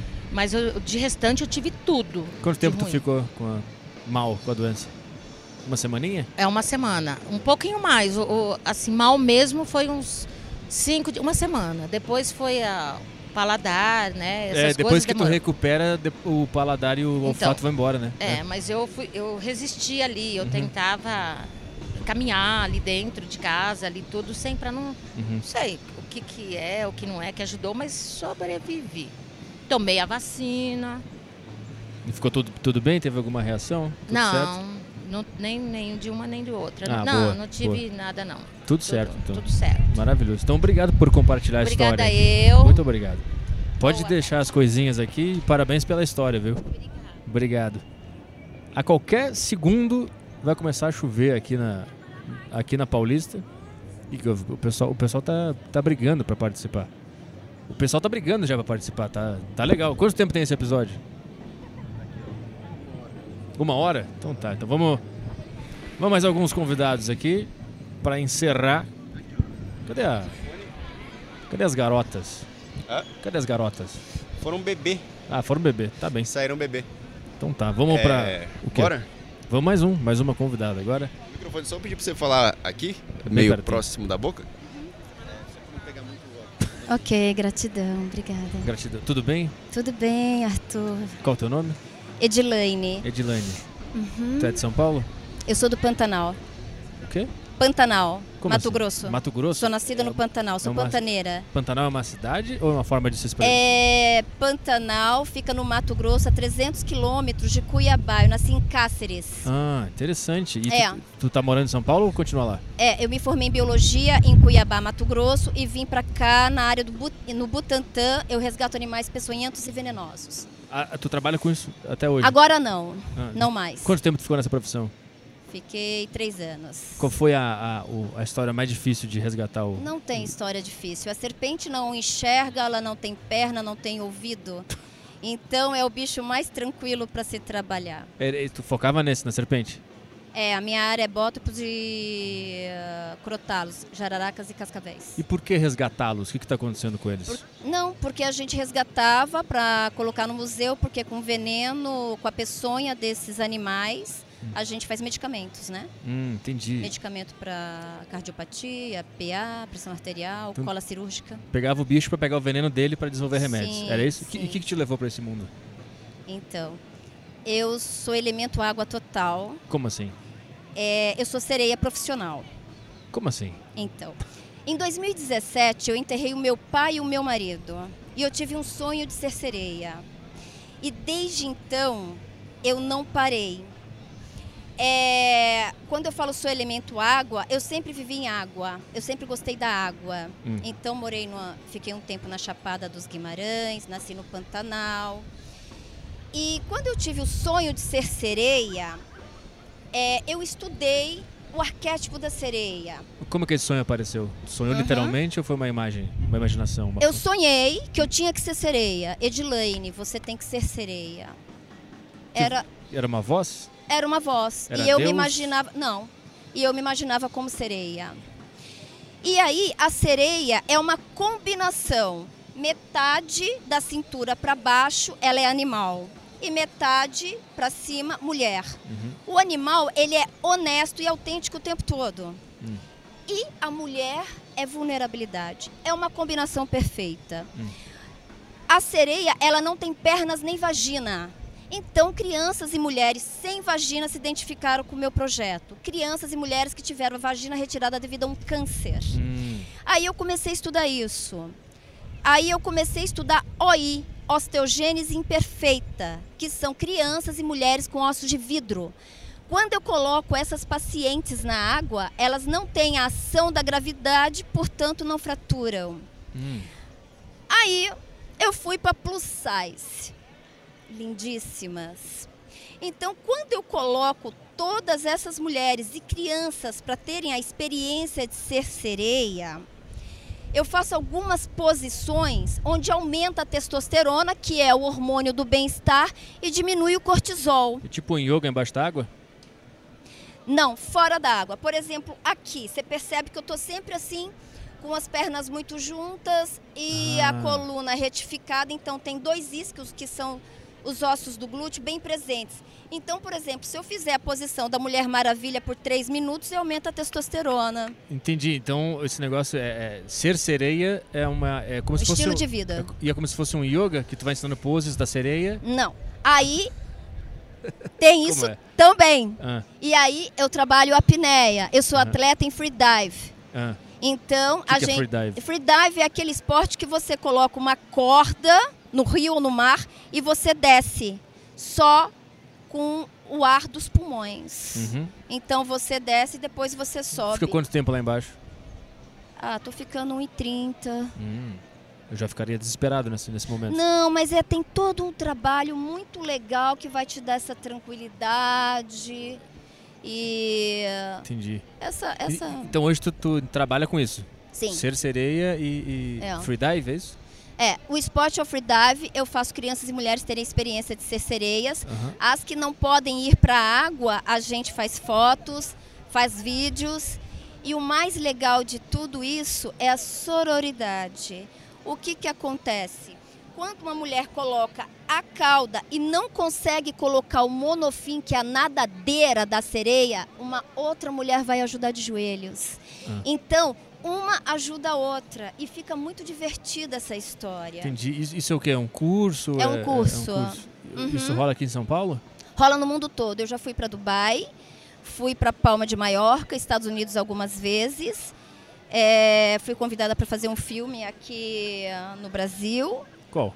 É, rupturas. Nós vamos falar sobre o caos e a diversidade do Brasil. Tu vai fazer um- algum papel lá? O papel mesmo de professora de sereia e Hum, aí a entendi. trama é só uma partinha né, do, do, do filme. Uhum. E que aí eu perdi as alunas. Bom, aí vem a, a- o drama mesmo do filme. Tu trabalha com isso, então? Tu, Sim. tu tem uma clínica? Como é que é? Tu tem uma escola? Não. Como é que tu faz? Aham. Eu divulgo o meu trabalho e as pessoas me chamam. Por exemplo, agora eu estou indo para Cuiabá. Aham. Né? Aí eu vou fazer crianças e mulheres terem a experiência de ser sereias. Uhum. E o meu trabalho, ele linka outras coisas. Por eu ser formada em biologia, eu dou palestra de conservação e preservação do meio ambiente. Uhum. Eu sou cozinheira da macrobiótica. Eu ger-? Macrobiótica é uma alimentação que combina o yin e yang. Então é uma alimentação para fazer mais saúde. Tá. Eu Tem- germino a minha as minhas sementes. Ah, tu, tu planta a tua comida, é isso? É uma boa parte, sim. Um pedaço, boa tu, tu mora num, num, Eu moro num sítio? apartamento, aqui apartamento? pertinho. Por Ah, isso, E aí tu faz tudo pequenininho lá pra poder comer o mais teu... ou menos. O meu Hora Pronobis está gigantão, assim. Ah, eu tirei todos os móveis e só tem. Entendi. Então tu sobrevive de, de sereia? Esse é o teu ganha-pão, principal... É, eu sou professora de dança do ventre, dou Ah, aula de dança do ventre. muita coisa É, porque aí eu vou linkando, sabe, Arthur? Entendi, entendi. Então tu trabalha com arte, basicamente. É arte, É é saúde, né? Bem-estar. Legal, e tu consegue sobreviver e viver de boa. É uma boa professora, o pessoal te procura bastante. Tem me procurado, eu Pô, tenho legal. muita alegria por isso, assim. Deixa eu entender, tu disse que a- a- o teu marido e o teu pai morreram ao É. mesmo tempo? Aham. O meu pai morreu com câncer de intestino, eu tive o melhor pai do mundo e o melhor marido do mundo. Meu marido faleceu com câncer de pâncreas. Foi ao é. mesmo tempo tudo isso? Uhum, no mesmo ano, 2017. E aí é, e aconteceu uma coisa muito incrível, assim, porque um ano e quatro meses eu fiquei no hospital com meu marido. E cada quimioterapia, eu inventei a balada quimioterapia. Hum. Por quê, Arthur? Quando eu faço você rir, eu envio uma mensagem para o seu cérebro. Essa sinapse cerebral vai fazer com que você tenha um pouco mais de vida. E eu era apaixonada pelo meu marido. E como é que era essa balada? Aham. Puxa, era, foram várias. era Então, no quarto hospital mesmo? no quarto do hospital. E foi incrível, porque foi tomando uma proporção do quarto, aí do andar, daqui a pouco do, do hospital inteiro. Legal. Uhum. Então, uma balada foi. Eu tinha recém-chegado do Uruguai. E o meu marido estava com uma camisetinha que da maconha. E aí eu convidei uma amiga minha que era candidata a Miss Fitness chegar de policial e prendê-lo no hospital. E ela, linda, maravilhosa, foi com um topzinho, uma sainha e um. Puxa, tava linda. E na hora que o meu marido viu, ele era japonês, na hora que ele viu a minha amiga, parecia um mangá, assim, de, fel... de felicidade. Aí ele falou assim: Olha, você tem três horas para me tirar daqui. Então, eu via que essa alegria foi contagiando o hospital. Uhum. E não só os pacientes, os funcionários. Hoje eu fico emocionada em falar, eu sou amiga de todos, sabe? E eles falam assim, Didi, a gente nunca viu isso na vida. E eu acho que é, é fazer o nosso necessário, sabe? E, e dar importância para as pessoas que estão perto. E quando eu vejo uma, uma menina que vai para mim, que quer ser sereia e eu faço eventos. Ah, o próximo evento é sereia em cima de uma moto. Ela fala, Didi, eu vou. Eu falo, é? Ela olha pra mim, Didi, eu vou fraturar de qualquer jeito. Eu vou. E é isso. Enquanto o projeto de Mermaid impactar positivamente mulheres e o planeta, eu não vou parar, Arthur. O, o, o teu marido e o teu pai morreram com. Câncer. qual, qual a diferença de tempo entre os dois? Aham. Eu enterrei o meu marido em abril e o meu pai em 17 de outubro. Foi- como é que tu conseguiu superar psicologicamente isso? É, eu escrevi um livro. É, então, eu eu vivo o presente. Hum. É, eu sabia que eles iam morrer. E tá tudo bem. Eu fiz o com a meu vida em nenhum momento? nada, muito pelo contrário, eu só agradecia. Hum. Eu só agradecia. Em nenhum momento. Claro, tive uma revoltinha, tipo, pô, por que o meu marido e meu pai, né? Dois homens que, que são incríveis, e, mas tudo bem, é o que eu tinha. E por que não eu? Uhum. O que, que eu tenho de melhor por não acontecer? E por causa deles, é, eu conheci tanta gente importante, tanta gente. na importância do ser humano mesmo, da essência. E eu tive o melhor pai do mundo e o melhor marido do mundo. Tu lembra deles é, diariamente com carinho? Eles são impor- muito importantes Muito importantes, claro. hoje. Legal, claro. legal. Ah, eu gosto muito disso. é minha paixão. A vida, ela é movida por duas coisas: Ah. a raiva e a paixão. Ah. Se você não viver na paixão, você se distrai e a vida passa. E aí tu entra na raiva? Eu não procuro nunca entrar na raiva, não, Não, não, mas já me deu raiva em algumas coisas. digo assim, quando tu esquece da paixão, tu acaba caindo na raiva? Sim, quando eu caio numa raiva, eu falo, agora eu vou fazer só de raiva. Hum. Porque a raiva tem que mover você pra fazer. Uhum. Pra finalizar a história. A raiva motiva. Muito. Hoje o que, que te motiva? Ah, o sereísmo. O sereísmo é minha paixão. Esse é o lance. Ai, é. Quando eu vou pra água, hoje eu fui treinar, que eu vou pra água e eu ouço o meu coração, eu falei, eu encontrei o meu propósito de vida. Onde é que tu treina? Eu treino na piscina da minha casa. Ah, legal. Sim. Legal. Como é que é uma sessão de treino? O que, que tu faz primeiro e depois o que, que tu exercita? Eu faço, aham. É, eu faço uma sessão de yoga, de alongamento e flexibilidade. Aí eu treino a apneia Uhum. e vou pra água. E na água tu faz o quê? Posições, Não, nados? Eu coloco a cauda, Uhum. o monofim e vou pra baixo. Vou, volto pra co- conseguir tempo, ganhar tempo. Uhum. Porque um dos meus sonhos é ter o meu próprio aquário e eu vou ter. Pra tu treinar nele, Exercitar passear nele, e nele. fazer assim. Você quer ter uma experiência de cerceria? Quero, então entra aqui no meu aquário. entendi. Legal. Pô, É, legal. Como é que legal. o pessoal te encontra aí? Tem um site, de rede social? Eu tô aprendendo a mexer. É, no Instagram é Didi Espaço Mermaid. Didi, que é o meu apelido. Aham. O espaço Mermaid é sereia em inglês. Tá, boa. Então o pessoal vai te procurar lá. Gratidão. Obrigado Gratidão pela presença. oportunidade. Tchau, Obrigado por compartilhar a história. Valeu. Quanto tempo aí temos de. Vamos pro último então? Eita, nós. Que vai cair um toró em breve. Se bem que a nuvem tá indo pra lá. Carinha de chuva aqui. Vamos lá, chega aí. Vamos pra, pra encerrar. Ai, vai encerrar com um bob desse. Tá bom o fone aí? Tá me ouvindo direitinho? Tô ouvindo.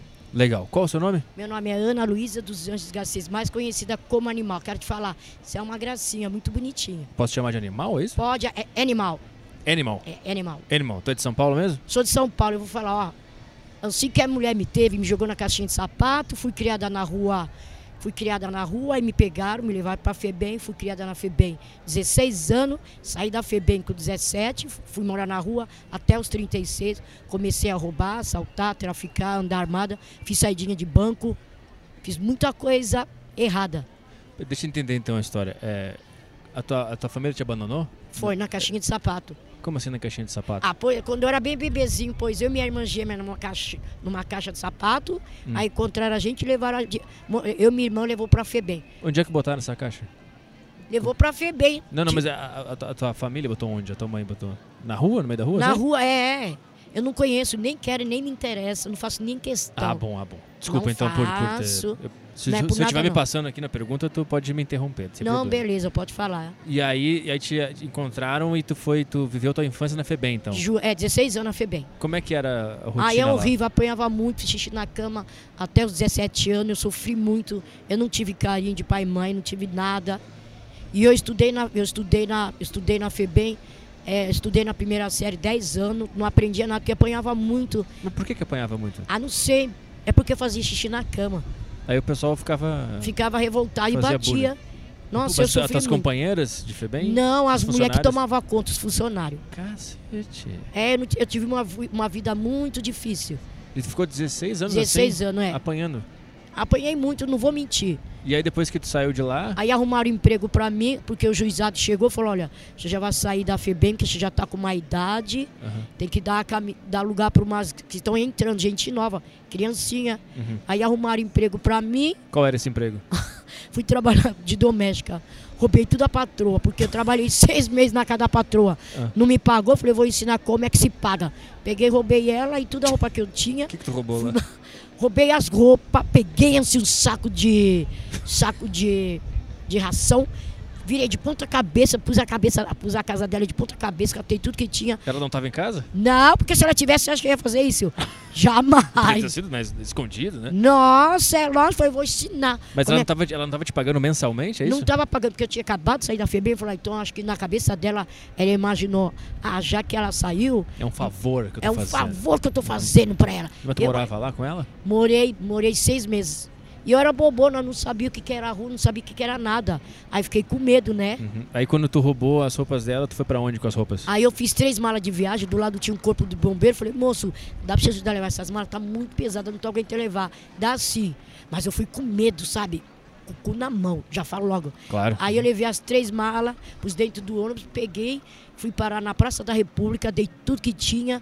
Aí eu falei, meu Deus do céu, agora eu vou morar na rua, como que é a rua? Mas tu Aí, foi pra Praça da República e deu as roupas pras pessoas? Dei tudo, só não dei o cobertor. Uhum. E eu vou falar pra você, meu guarda-roupa era bueiro. Eu abria assim o bueiro, jogava minhas roupas lá. Aí comecei a usar cola. Cheirei a primeira vez, não gostei. A terceira não gostei, a quarta não gostei. Depois comecei a cheirar, começou a dar tuim, ver coisas, vozes. Falei, caralho, nossa, gente, eu tô, eu tô ficando louca. Minha cabeça tá girando. Eu vi o mundo rodar. Falei, caraca. Quem te ofereceu cola? Ah, os meninos que moravam na rua. E tu quis por quê? Ah, não sei quem ia saber, já que tá usando, ah, vou usar. Aí na, Ninguém sétima, obriga, ninguém obriga. na sétima vez que bateu. É, aí depois eu vi que não fazia mais efeito, eu comecei a cheirar cocaína, heroína, e já tava na veia. Comecei a roubar, comecei a ser líder, mandar, morava na Sé, na República, na Anhangabaú. Qual foi o teu primeiro roubo? Primeiro roubo, eu vou falar, roubei, é... Foi casa. Tava vazia e vocês entraram? Não, eu bati palma, pá, pá, pá, pá, bati palma. Ó, de casa, não atendeu, falei, vamos cair pra cima. Abri a porta, entrei, porque tinha micha, entrei, não tinha ninguém, tomei banho lá fora, peguei a roupa do varal, pus, saí e fui embora. Aí comecei a roubar, achei gostoso, achei legal. Comecei a roubar, assaltar, trafi- traficar. Eu era bem, eu era bem foda na Mas- rua. Mas tu furtava ou tu assaltava as pessoas? Eu furtava, eu dava gogó nas pessoas. O que, que é isso? Gogó é pegar pelo pescoço, você vem por trás. Isso é um assalto. Se você olhar para trás, você tomar um tiro. Então, eu não gostava que as pessoas olhassem, porque se olhar vai marcar a cara. Aí eu colocava a mão assim, ó, e achava que tava com arma, mas não é. Mas co- co- com- como é que é quando tu vai, quando tu assaltava as pessoas e tu assaltava uma pessoa que tu sabe que só tava andando ali, que era uma pessoa inocente? não, tu mas se- eu Tu via. sentia alguma coisa assim, puta, não devia estar fazendo isso? Não, você tá Nada? você não pensa nada. Hum. Aí eu vi assim a bolsa, acho que tem dinheiro, olhava pela cara, eu media de cima para baixo. Eu não vou pegando qualquer um. Não vou pegar gente grandona, que eu não vou aguentar da gogó. Entendi. Tu pegava mais mulher? Pegava homem também. Eu tinha uma força, não sei de onde arrumei tanta força. Por quanto tempo tu ficou assaltando? Ah, fiquei ó, dos 17 até os 36 roubando. E caiu muitas vezes? Foi pra, Cai- foi pra polícia? Foi presa? Não, que. Nada? Não, porque como eu tinha costa larga, então ninguém que aguentava. Como aí eu- costa larga? costa larga ninguém falava, ficava quieta, tinha medo, porque como eu era líder, então respeitava eu. Ah, tu era líder da, da turma, É. então, então Uhum. ninguém, ninguém falava. Mas a, a- Não. a- eu imagino que as vítimas foram na delegacia fazer B.O. Nunca te Foi- pegaram Não, nada. porque eu morava na rua, então eu corria, a polícia não conseguia pegar eu. Entendi, entendi. Mas eu já apanhei muito da polícia, a polícia já tentou me estrupar. Eu já fui três vezes a tentativa do estrupo. Como? assim? Como? Eu vou te falar, ó, a primeira vez eu morava também na Paulista, porque quem tá na rua não tem lugar certo para morar. Morei na Sé, na Anhangabaú, em todos os lugares de São Paulo. Aí eu tava na, na Paulista, conhece a, Paul- a Gazeta, Uhum. embaixo, não tem ali, a Ga- então, eu morava ali embaixo. E eu andava bem arrumado, porque sempre tinha dinheiro. Dinheiro vinha fácil e é fácil, Uhum. por causa das drogas. Aí então eu tava dormindo, eu tava cabelo comprido, tava de mini saia, aí de repente chega um cara do nada. Aí vai, eu vou falar, tira o pau pra fora, começa a passar na perna e quem tá na rua não dorme direito. Não dormi direito. Aí eu acordei, ele veio tampar minha boca, porque ele veio tampar. Eu dei uma mordida tão forte que ele soltou. Aí eu gritei, socorro, ele queria me estrupar, esse desgraçado, vamos catar ele. Catei ele pelos cabelos, puxei pelos cabelos, trouxe até a Paulista aqui, ó, em cima aqui, mas deixei ele pelado, mas pisei no pau dele, mas dei, falei, cala a boca, caralho, cala a boca, filha da puta. Você não queria me estrupar? Vai, me estrupa agora, filha da puta. Falei, não chama a polícia, porque chamar não vai fazer nada. Eu morava na rua, foi, Uhum. E ele era, era um, era um cara, um cidadão? Era, era uma pessoa que nunca tinha visto, não era de rua. Era um cara... Era um cara normal, Aham. bem limpo. E co- como é que foram as outras duas vezes que tu falou? Aí depois a polícia também veio tentar me estrupar. Eu falei, não achei, eu vou falar. Eu falo, eu vou falar. Fala. Não achei minha buceta no lixo. Quando eu falei isso, ele me pegou, me deu uma porrada que eu quebrei aqui. Eu não tenho, ó, eu não tenho osso, ó, tá vendo? Hum, sim. Rebentou isso aqui, meu. Eu vou beber água gelada, dói. Isso ficou pro resto da minha vida, dói. Vou beber água gelada, dói meu ouvido, sai água do meu olho. Então eu não posso tomar nada gelado. Mas e, como é que foi que tu saiu dessa? Tu conseguiu fugir? É, aí depois eu peguei, eu tava dormindo lá na Estação da Luz, aí veio um cara tentar me estrupar e um, um deles falou, não, não faz isso com ela que a gente conhece ela, ela é da rua, ela tem amigos, não faz isso. Hum. Aí depois eu falei, sabe o que eu vou fazer? Eu vou começar a rapar a cabeça, andar que nem homem. Não vai fazer mais nada comigo. Mas eu Ah, sofri muito, viu? É por isso que tu usa o cabelo mais curtinho? É. Até hoje? E eu gosto também de vestir assim, mas não gosto de mulher, não gosto de ninguém, eu gosto de mim. Aham. Muita gente pergunta, você já namorou? Eu falei, não me interessa, eu não quero saber disso. Você não tem vontade, você não se sente sozinho? Eu falei, não, eu me sinto muito bem, me sinto feliz. Muita gente faz mu- muita pergunta. Você não sente falta de prazer? Eu falei, que sento o quê? Eu gosto de mim, eu me amo. Tu ficou até os 30 e poucos nessa vida de. É. O que, que te fez largar a vida de Aí o secretário de esporte me viu na, na, no Fantástico e foi lá, me assistiu. Foi agora nessa época assim, foi lá, perguntou se eu queria sair da rua. Eu falei, mas você não me conhece, eu roubo, assalto.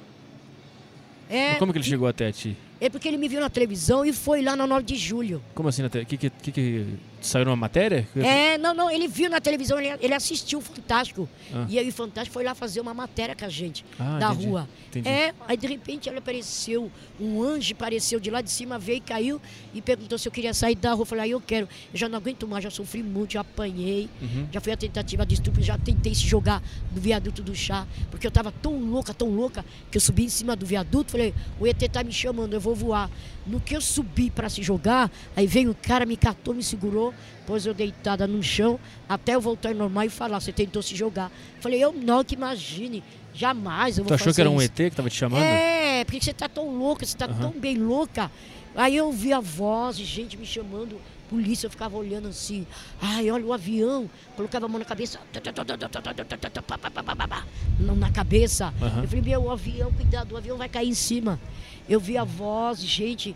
Era muito engraçado quando eu olhava no espelho que tinha um- uma pessoa olhando pra mim. Eu lembro que é moreno, barbudo, cabelo escacheado. Aí eu falei, você tá me olhando? Você tá olhando por quê? Vai tomar no seu cu, o cara pegava, eu dava porrada assim, quebrava o espelho. Uhum. Aí não era nada.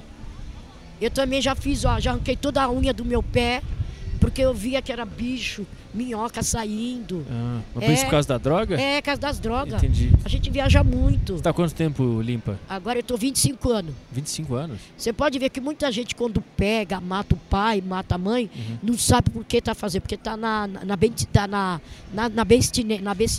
Foi fácil parar? Não, não, eu vou te falar. Aí depois que eu larguei, eu tive problema. Meu ouvido começou a doer, a doer, doer muito. Aí eu fui dormir, aí paralisou essa parte, fiquei toda torta, assim, ó.